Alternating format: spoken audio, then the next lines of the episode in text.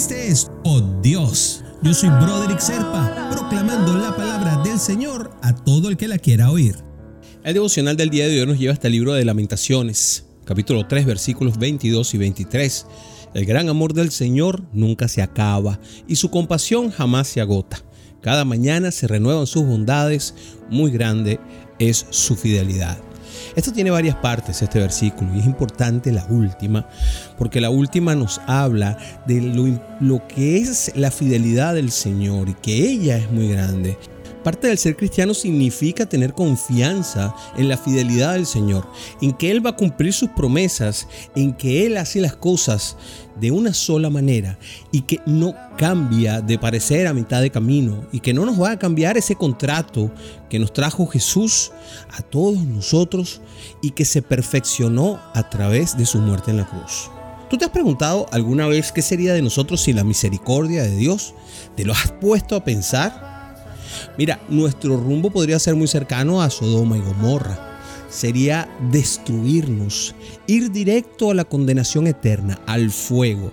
Y te lo digo porque la gente cada vez que piensa y que tiene la imagen de Sodoma y Gomorra, siempre piensa es en, en cuestiones sexuales, ¿no?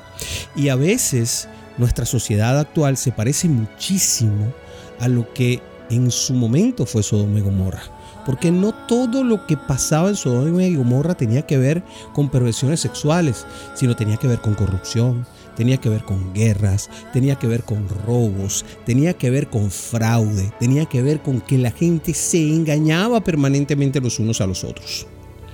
Mira, y solamente el amor de Dios, como lo hizo con Lot, puede sacarnos de allí.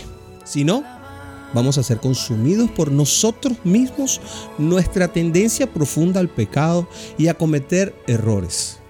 Así que la manera de mantenernos limpios y sacarnos del error permanente que ronda por nuestras cabezas y en nuestro corazón es poner ese corazón al servicio de Jesús por intermedio del Espíritu Santo.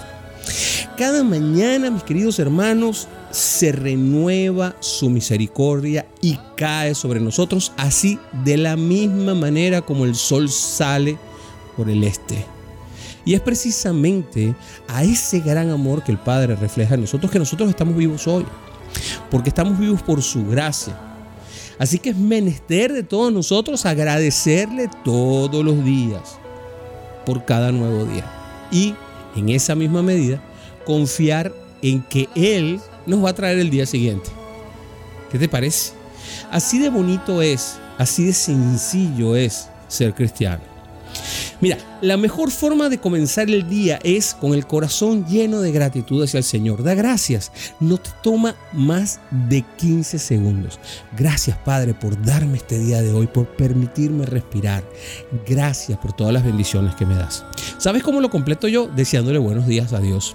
Diciéndole, buenos días, papá. Espero que sea feliz el día de hoy. Así lo completo yo. Es algo muy personal. Yo me imagino que Dios debe ser feliz todo el tiempo, porque Él está por encima de eso. Es más, la felicidad de Él no la entendemos. Con esto, haciendo esto todas las mañanas, estamos reconociendo lo que el Señor hace por nosotros y eso es parte de entender su fidelidad. Porque el reconocimiento, mis queridos hermanitos y hermanitas, es precisamente la mejor forma de alabar. Mejor que cantar, mejor que orar, es reconocerle a Él todo lo que Él hace por nosotros. Él tiene esa manera de entendernos y esa es una ofrenda que le damos nosotros. Nuestra gratitud es parte de nuestro corazón. Dios quiere relacionarse con nosotros y ahí se abre una puerta para una relación muy estrecha con Él todos los días.